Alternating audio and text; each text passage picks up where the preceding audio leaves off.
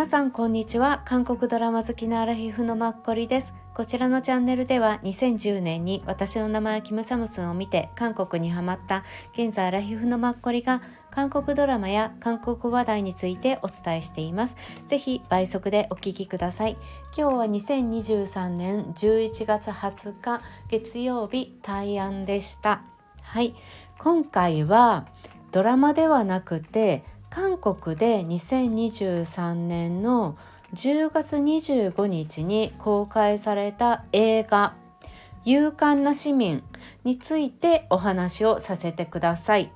できたら概要と感想キャストとかまで全部話したいと思うのですごく長くなってしまうと思いますがすいませんよろしくお願いします。はい、で今回まだこれはアジア圏でも売られていて日本も購入したんですけどまだ放送日とか決まってないんじゃないかなと思います。私は一生懸命探してちょっとあの昨日見ました。はい。まずは概要とあと、まあ、脚本とか監督さんあとキャストあと見どころ感想についてお伝えさせてください。はい。えーと、とこちら「ヨンガマン市民」っていう韓国のタイトルで「勇敢な市民」というウェブトゥーンが元の映画になります。もうめちゃくちゃ人気があるおそらく、うん、ウェブトゥーンっていう感じです。はい。ね、あのあらすじ簡単なこのねストーリーをお伝えすると「不義は見て見ぬふり怒りはないふり拳は弱いふりをして生きてきた臨時教師祖市民が一線を越えてしまった暴虐無人の絶対権力を持つ男子学生ハン・スガンの悪境に耐えられなくなって正体を隠したまま痛快な一撃を放すストーリーです。はい、でこの「そう市民」という学校高校の臨時教師の先生役をやっているのがシン・ヘソンさんです。で相手役の,、まあ、あの何も恐れるものはないっていうもう学校は自分のものだみたいに、うん、もう支配に収めている男子学生の役ハンスガンの役をやっているのがイ・ジュニョンさんになります。もうメインねこの2人でほとんど成り立ってます。あとあのシン・ヘソンさんのお父さんと昔からのまあ親しい男性なのかまあ弟にあたるんですけどね。うん。まあ、血がつながってはいないんじゃないかなと思うんだけどつながってたのかな。まあそのぐらいわからない、まあ、弟的な人とあと彼女の同僚の先輩の女性の先生が出てくる。あともうこのイ・ジュニョンさんに思いっきりいじめのターゲットとしていじめられる男性の男の子ですよね学生の。それとその男の子はおばあさんと一緒に住んでいてそのおばあさんですね、うん、その方たちが出てくるっていう感じでほとんどそれ以外はね、うん、一応もちろん出演はみんなしてるんですけど、うん、メインはこの方、うん、メインは特に2人っていう感じです。はい。ね、えっ、と先にちょっとじゃあ Webtoon について話させてください。ちょ LINE 漫画に日本の方で見れるのでそれについては貼っておくのでもしよろしければはいご覧ください。で4ガマン市民の Webtoon を書かれている作家さんがキム・ジョンヒョンさんという作家さんです。でこのキム・ジョンヒョンさんって、まあ、ウェブトゥーン作家さんで他にも、えー、34作書かれてらっしゃるんですけど一番最初の多分ね作品が2014年から2016年に書いたこの「勇敢な市民」っていう感じになってます。うんで今現在ねネイバーウェブトゥーンで韓国だと見れて多分そっちで人気だったからかもう2015年ぐらいにもう日本にね、まあ、ウェブ漫画として来てたみたいですよ。うん、私はごめんなさい分かんないんですけど、はい、そういう風な、まあ、履歴を追うことはできます。はい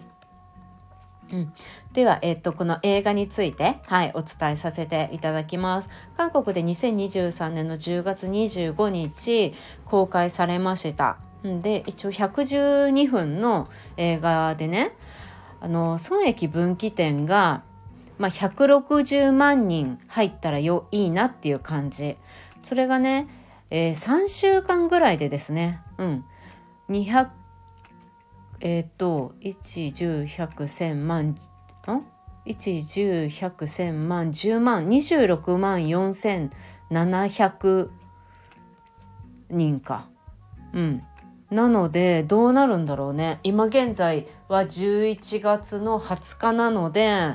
ね、きっとこれに届くのかどうなんだろうか。で、ちょうどね、この公開、10月の下旬っていうのが、あの、君たちはどう生きるかっていう、まあ、日本のありましたよね。有名な映画。それの、まあ、映画の公開もこの辺りだったらしいんですよ。で、その映画はね、もう前売り券が50%ぐらい、もう売れるっていう。でこちらの勇敢な市民はまあ8%ぐらい、まあ、向こうとは比較することはできないけれども、まあ、これからね、まあ、息長く多分ね頑張っていくこちらの、うん、映画じゃないかなと思います。もともと Webtoon が人気だし知ってる人は多いから。うん。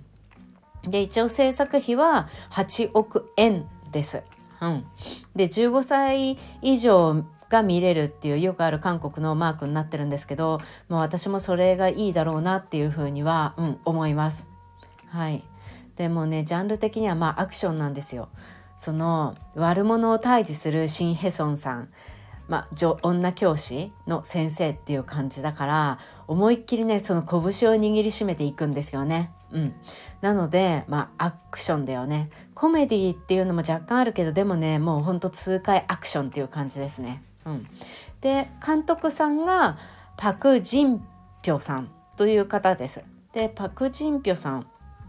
が多分今現在567歳の男性の方だと思います。うん、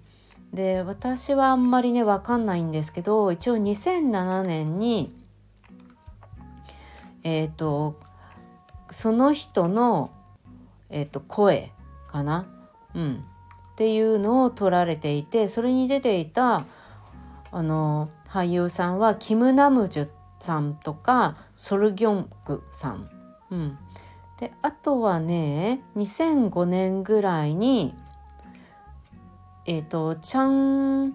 ドヨンさんとファン・ジョンミンさんの「えーと、あなたは私の、まあ、運命」っていうのも撮られてらっしゃったりします。うん、でもいずれもね結構ドラマは大作っていう感じのドラマを67本監督をされてらっしゃる、まあ、キャリアがしっかりしてる監督さんっていう、はい、感じです。うん、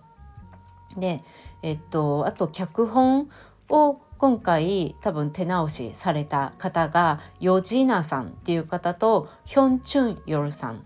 うん、という方です。でヨジナさんに関してはあの OCN で放送されて多分今、うん、あのこっちでも見ることができると思う私見てないんですけど2020年から21年のあのドラマですねそう結構ね学生っぽいドラマ驚異的な噂っていうんですかね。うん。これにキム・セジョンちゃんとかも出てる。そうこれにねこれも多分ね Webtoon が元だと思うんですよね。うん、これを書かれたりあとは4月の愛っていうんですかね2000年の。うん、これに出てたのがイ・ジョンジさんと、えっと、チョン・ジヒョンさん、うん、とかこういう方のを書かれてらっしゃって、うん、いる感じですね。はい。であとお伝えしたいのがこれアクションって、うん、言ったんですけどその武道監督さんがいらっしゃいます。まあねすごいですよ。この2人の、まあ、見どころの一つが2人のこのアクション戦い合うんですね。殴り合う。その息がぴったりなんですよ。いや2人本当にすごいよねって感じ。だってシン・ヘソンさん女優の初めてなんですってアクションもの。で一度やってみたかったって言うんですけどまあ軽快にね本当に握り拳をあれしていくんですよあのリングの上で。うん、いやすごいなっていう感じそういうのの監督をされた武道監督さんがあのホ・ミョンヘン武道監督っていうホ・ミョンヘンさんっていう方です。でこの監督さん多分40ちょっとぐらいの方なんですけど最初スタント俳優さんとされていてその後に武術監督を始められて皆さんご存知の DP とかハントとか最近だと犯罪都市ですね。うん、それの123でこれから多分4、うん、とかも全部担当されてらっしゃるっていう感じ。はい、で多分犯罪都市ってマドンソクさんとかなんですよね。んでそのマドンソクさんの犯罪都市私一つも見てないんですけど、うん、でもそれ自体もね悪人をやっぱり法の前に、ままあ、立たせてその多分マドンソクさんってあの刑事なんですよね。うん、その刑事っていう、まあ、公的な権力とともにもう絶対的に強いという拳を持ってるっていうその喧嘩も強いし権力もあるっていうその両方で、うん、悪をやっつけるっていうそこが今回のシン・ヘソンさんと似てるっていう感じ。学校の先生でもあり拳喧嘩も強いっていうところ、うん、そういうところがまあ偶然なんですけどこの武道監督さんうん、が担当されて両方ともね、うん、でも多分一番今ノリに乗ってる武道監督さんで多分これからの、ね、予定もいっぱい決まってるっぽかったから、うん、この方名前を覚えておいていただけると多分ねこれからもあこの人だなって思っていただけるかも。はいで、えーと、キャストは先お伝えしてたお二人ですよねメインは。うん、で撮影期間が今回2023年の10月下旬に公開だけど撮影は2021年の12月末から2022年の4月ですね。でも1年半前にはもう収録終わってるって感じ。で企画会社はやっぱり Webtoon ネイバー Webtoon があれなので、まあ、スタジオ N ですよねネイバーがやってる事務所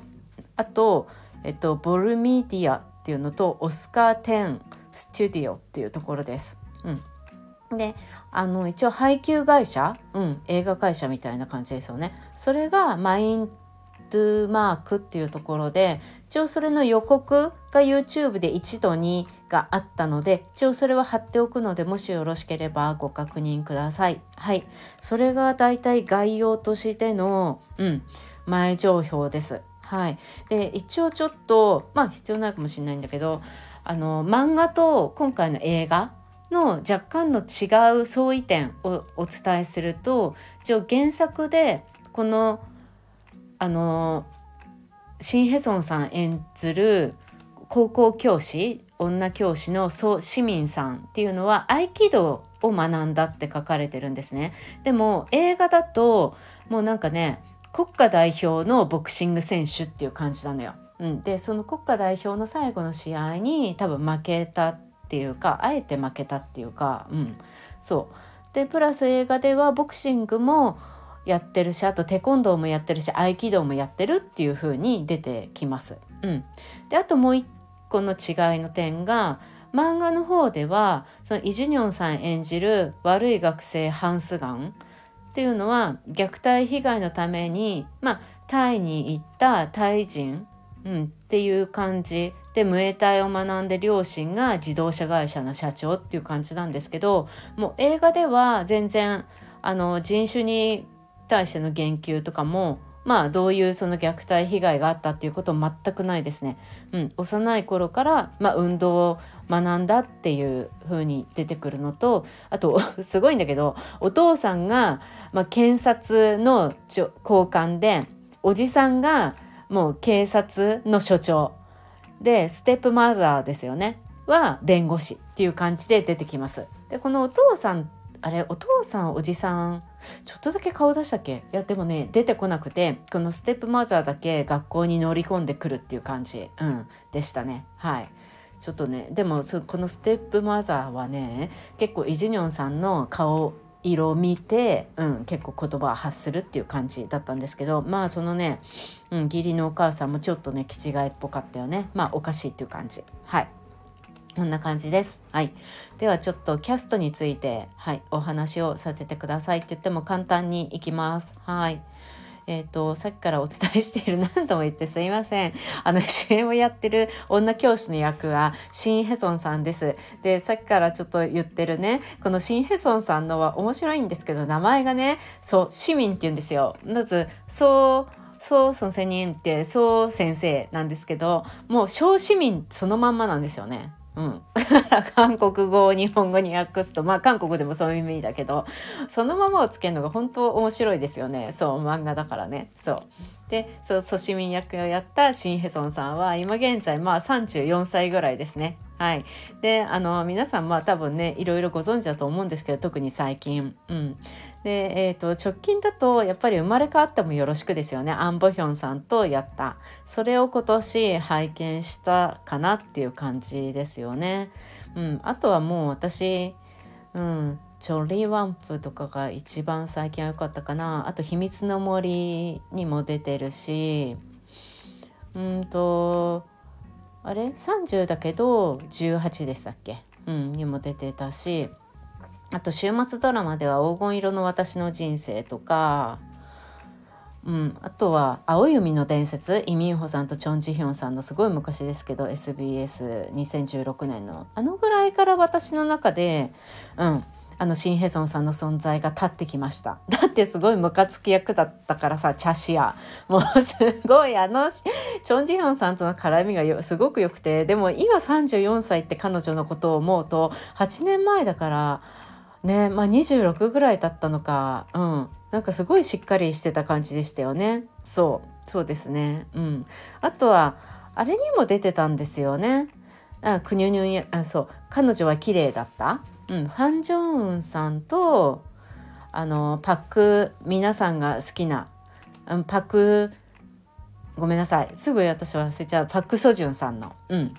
これにも出てたんですよね。そう何気に。うん。そんな感じで今後もね活躍するはい女優さんです。でもう一人相手役をやった悪い役をやったのがイ・ジュンさんで私去年いや一昨年ぐらいだっけ？からイ・ジュンさん好きではい。彼は今26歳です。なのでまだ入隊するまでに若干ねあるから時間がちょっとこれからもうねあのまだ今後の予定としても2作ぐらいドラマ控えてたりとかするしね、うん、あと映画もまだ控えてるのが来年あるからこれからのね活躍がすごいまたまた楽しみ。うん、で今回これやって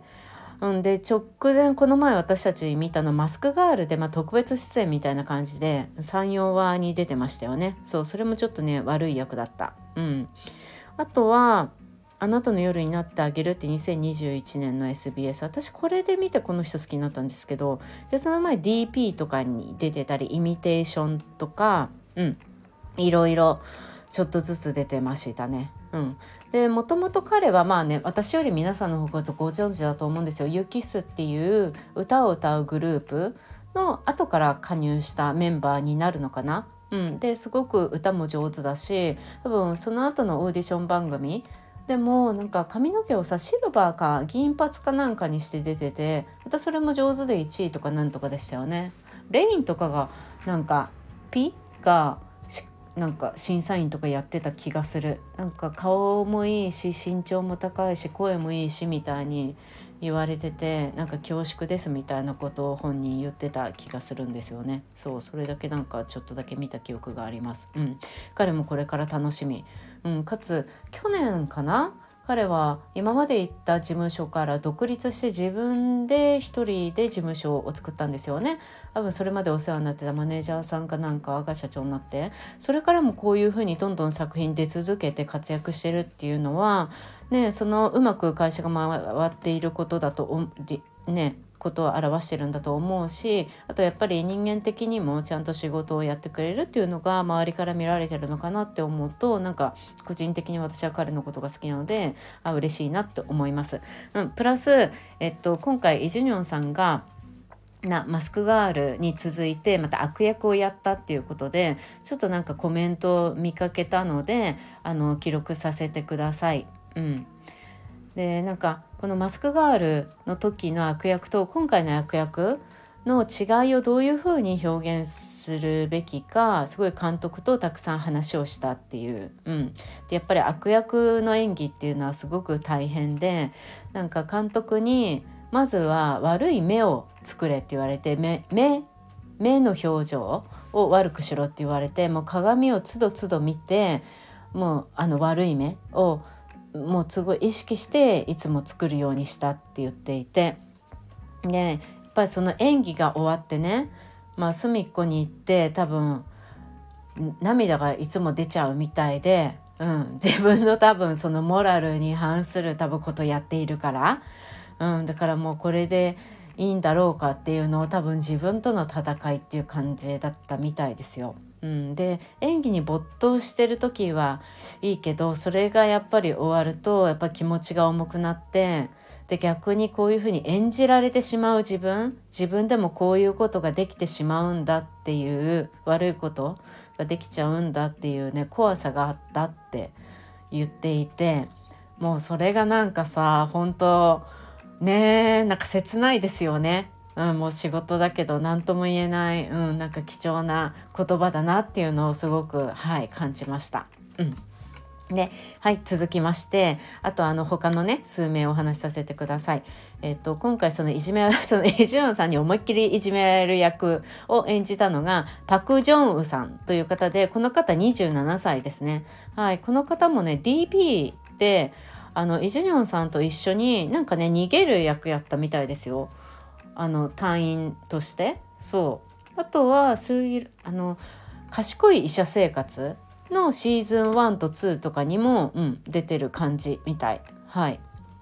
で次がそう市民のお父さんですね。シン・ヘソンさんのお父さん役をやったのがすごいパーマをかけてたからね。一見わかんないんだけどそうパク・ヒョン・クォンさん。うん、でこの方は52歳の方で何といっても私にとっては、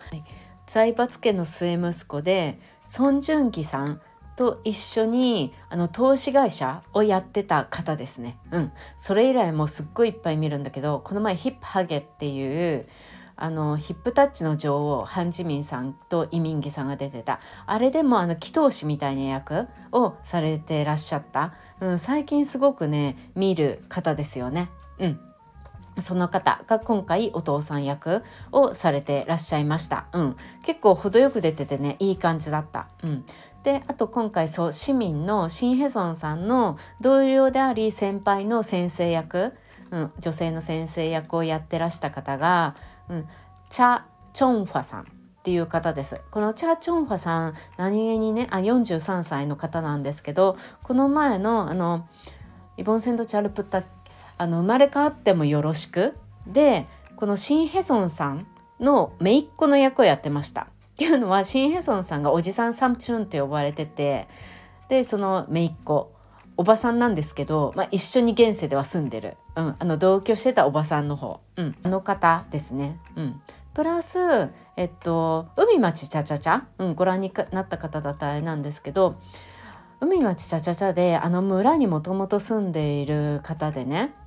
あの新皆さんになんていう最初あんまりな態度を示してる方、うん、でもなんか彼女はもともと辛い過去をさ背負ってて娘さんを亡くしてるっていう、うん、最後はねなんか親しくなるんだけれども、うん、最初はちょっと派手でなんか騒がしいおばさんだったっていう、うん、その役をやってた方です。はい。でもう一人シン・ヘソンさんと多分血がつながってないと思うんだけどね、まあ、弟役みたいな弟分みたいなねその子は警察だった警察官だったんですけど、うん、その役をやってたのがイ・チャンヒョンさんっていう、えーと、26歳の男性の方ですね。でこの方が出てたのが一応この前ネットフリックスで公開されたあの主人が主演をやってるドラマ「うん、イドゥナ」に出てらっしゃいます。ジ・セフンっていうね役でそれで出てるみたい。うん、私は彼をね今回初めて見たんですよね。でも一応あの賢い医者生活のシーズン2にも出てるっぽいです、うん、その時にはえっとね脳外科のレジデント、うん、脳神経外科研修医の2年目の男性チェ・ソンヨンっていう役で出てたみたい、うん、そういうねはい俳優さん皆さんで今回演じられてました。でもねもう絶対的にこの、まあ、2人を知ってればいいっていう感じかな。はい。そんな感じ、はい、でした。で個人的にまあえっ、ー、と感想見どころ、うん、さまず3つあります。うん、あのさっきお伝えした通りもうアクションがすごいんですよ。うん、で2人の息がぴったりであるっていう喧嘩シーンですね。うん、次にやっぱ私あの正義感ものであるっていうところ。で3つ目にやっぱこういうさ悪の学生で韓国ドラマ出てくるよねっていうはいその3つです。うんね、まずその1つ目のまあ喧嘩の息がぴったりっていうのがもう久しぶりに私こんなね名残合いのな血が出るとかそういうの見た。でイ・ジュニョンの悪い役がうますぎんのよ。もう徹底的に本当に悪くてでもう高校生なんだけどみんなより年上なのね。まあその理由はちょっと分かんないんですけどでもそのね年上っていうのはみんな知ってる。だからみんなヒョンって呼んでるんですけどで取り巻きみたいな子たちもいる。で彼は運転ができてもでポルシェのねカルメンだっけ？あのよく見かけるあの高台のねやつ。あれに乗ってみんなで、うん、すごい勢いで車飛ばしたりしてて本当にちょっと一緒に乗せたらもう怖すぎるっていう感じなんですけどもう徹底的に本当に、ね、悪いやつ。なかなか私こんな悪い役最近見てない。なんかヤクザとかあのチシャンウクさんとウィハジュンさんのあるでしょ？あああいうなんかさ大人の世界の悪いっていう感じとも全然違くって徹底的にいじめるんだよね。もう顔に黒いあの韓国のよくビニールスーパーのあの袋あるじゃないですか。あれをもうかぶせて、うん、あともう体裸にしていろいろあの書きまくったり体に。でそのさおばあさんうん、あのターゲットとしていじめてる同級生の男の子いるでしょ？その子が一緒に住んでるおばあさんがキンパを売ってるんだけどそのおばあさんにもねなんかあれしたりするのね。まあそれは皆さん映画を見てから、うん、あれしてくださいっていう感じで。もう何て言うのかな自分以外の人であれば誰をいじめても多分 OK って思ってるよね。っていう人なのよ。うん、でそれに対してまあこのさシン・ヘソンさんももともとスルムじゃないですか。であのやっぱ彼女は期間限定の最初臨時の雇用だったんでやっぱ正社員みたいにちゃんとした教師になりたいからね定職としてそれまではおとなしくしてよっていう感じだったんですよ。何をされても、うん、このイ・ジュニョンになんか嫌がらせみたいにされたけどうまくかわそうっていう感じだったけどやっぱそのね悪すぎて一線を越えたんだよね、うん、でも我慢していられなくなって仮面をね子猫のかぶって彼をまあ打ちのめすんですよね。うん、でやっぱり ジュニョンさんみたいなああいうタイプの人って勘が鋭いっていうかあこいつがコヒャンイだっていうのが猫だっていうのは分かったんですよね。そうあの仮面の、ね、猫の仮面をかぶってるのが彼女だっていうのが分かってで最後リングで、まあ、戦うわけなんだけれどももうそのシン・ヘソンさんがやっぱり国家代表になるぐらいのレベルだったっていう、うん、その素振りがねもちろんスタントマンとか誰かが演じてはいると思うんですけどそれ以外のシン・ヘソンさんの顔が映るシーンとかでも本当に上手だよね。なんかあの記者会見の時に監督とかも2人が本当になんかカットっていうのを忘れるぐらい本当に上手に演じてくれて本当に良かったっていうのを言われていてもう見ているこっちも2人が本当に演じてるとしか思えないぐらいもう軽やかでねシン・ヘソンさんはだからといってイ・ジュニョンさんって結構大きいし体がそれにあのパンチで思いっきり顔殴られたりとか、うん、だから顔な口から血がボワーみたいに出たりとかそういうのも全然あるんですけど女性だから何っていうのはもちろんねこの イ・ジュニョンさんにとっては男性も女性もどっちも一緒っていう感じだからさそういうの全然なくって。本当にそのね喧嘩のシーンがなかなか生々しくてちょっと見てたくないんですけどでも本当に2人の息がぴったりで本当に軽やかで綺麗だったよね。うん、あこの撮影の撮り方もすごくもちろんね上手なんだと思います。カメラワークとか何とか。だから Webtoon とかから出てきたけれども見るのは男性だけじゃなくて女性も多分すごく多いじゃないですか、うん、あそういうのもちゃんとなんかリアルなこういうなんていう生ものの人間がやるものになってももう見るのは男性でも女性でもちゃんと見れるように作ってくれてるっていうのが今回の配役ももう本当にぴったりだったと私的には思うし、うん、もう撮影もそのね全てカメラワークか何から本当に上手に仕上げてくれたなっていうのははい感じました。うん。すごいと思うよこのアクションシーンは、うん、俳優さんって本当大変な仕事ですよね。そうだからなんかイ・ジュニョンさんがシン・ヘソンさんが一生懸命すごいねそのアクションを習いにあのクラスに行くから自分も負けないように一生懸命ねお姉さんの演技をいかによく見せるかっていうのを考えて自分も一生懸命行きましたみたいに言われてて本当にそうなんだろうなって、うん、思いました。はい。で、えー、と第2位は、まあ、2つ目なんですけど、まあ、正義感者ですよね。やっぱり彼女はあのスポーツをずっとやってきてるからそのやっぱりさ自分の気持ちとか正義を欺けないですよね見て見ぬふりできないしやっぱそのいじめられてる子がもうどうにかして僕はあの生き返りたいみたいに、うん、言うんだよね。やっぱりそんそう言われたらさ自分にできることをやりたくなるじゃない？でも今までの自分のその生き方を変えてできるだけあの見て見ぬふりをしようと思って生きてきたわけだけれどもやっぱりどうしても自分を裏切ることはできない自分を欺けないっていうところでやっぱ向かっていくっていう、うん、この祖市民、うん、のっていう人間性ですよね。やっぱこれにまあ、惚れるっていうことですよね。うん、プラスちょっと最初の方でお伝えしたその武道監督があの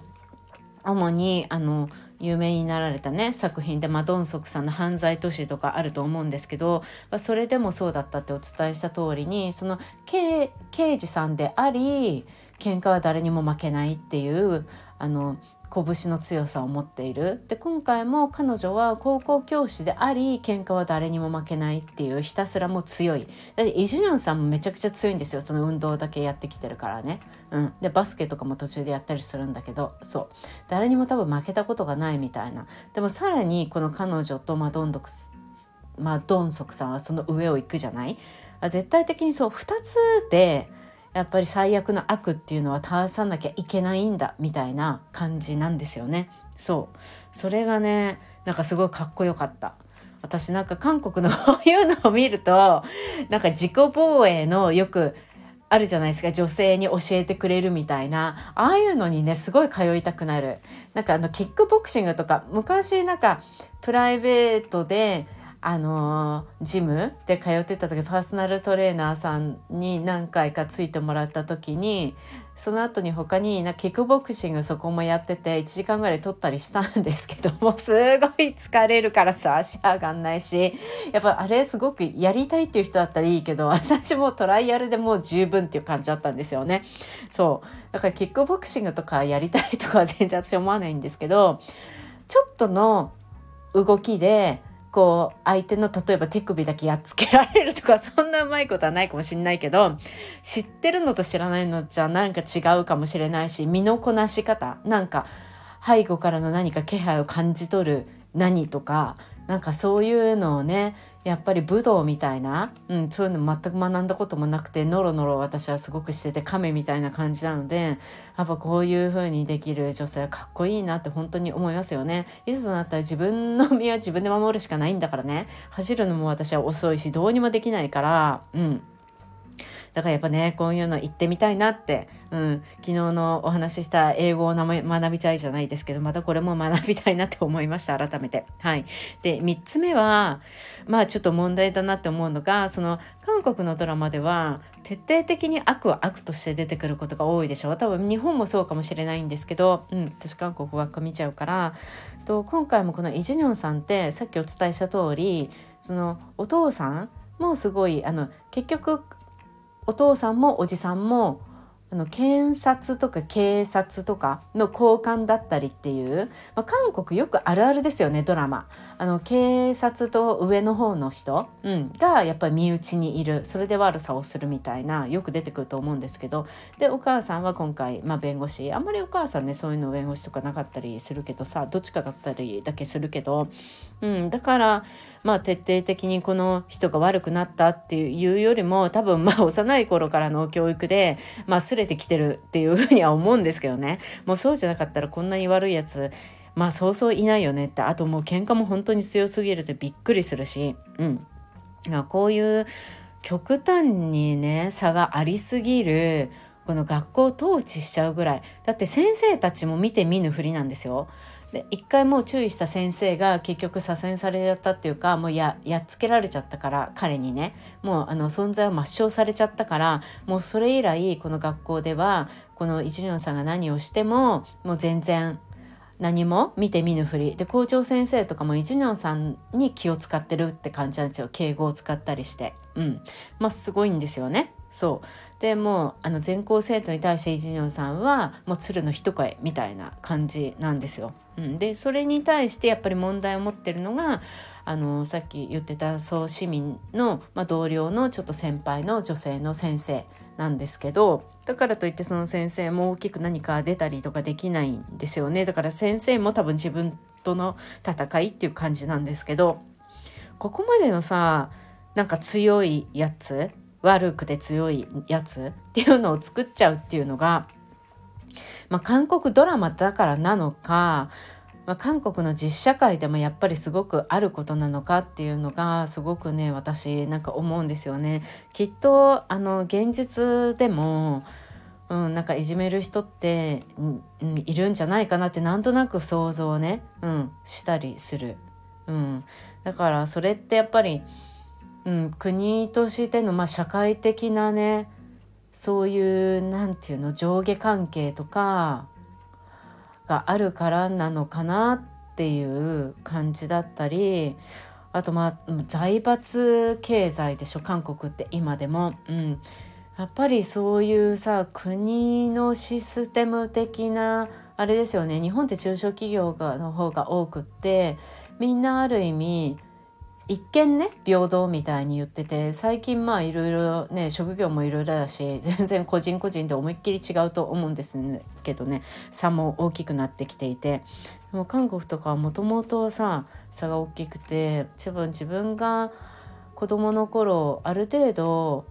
うん、なんか分かるようになると、まあ、自分はこのぐらいまでになれるかなれないかなのかなって自分の将来とかを予測でしたりとかできちゃうみたいな、うん、日本だと結構まだ夢が持てたりするかもしれない。それよりもっていうことが今までだったと思うんですよね。うん、だから昔よくナッツ姫みたいなのも韓国だとあったりしたしやっぱりそういうねなんか社会的な環境というかそういうものからこういうねまあ、ドラマで見られるような人物像っていうのも生まれるのかなって思いますね。うん、ちょっとなんか私的にはちょっとさ周りにあんまりいないから考えられないしだからこそインパクトがあって映画になっていいんだけどなんかやっぱすごすぎるよね。うんでやっぱりこの映画の評価の中でもすごく爽快でストーリー的にもキャストの演技とかも全部評価が高かったみたいなんですよ。うん、しかしながら、ま漫画もそうなんだけどやっぱりこの暴力的な部分っていうのはやっぱちょっとひどいっていうことでそれに対するまあ批評はあったみたい。うん、でもまあそれはねしょうがないっていう感じなんだと思うんだよね。そうだからどうにかね、まあ、15歳以上の人が見てほしいっていう感じにね、うん、すごく思うっていう感じですね。なかなかすごい、うん、でもシン・ヘソンさんとねイ・ジュンさんだからもともとさ彼女たちはなんか悪い役をやくやるっていうイメージもないし顔もすごくクリーンでしょ、うん、だからなんか私とかでも見てられるのかなっていうのもはい思いました。うん以上です。すいません長くなりました。皆さんぜひ私もちょっともちろん日本でね映画公開してくれ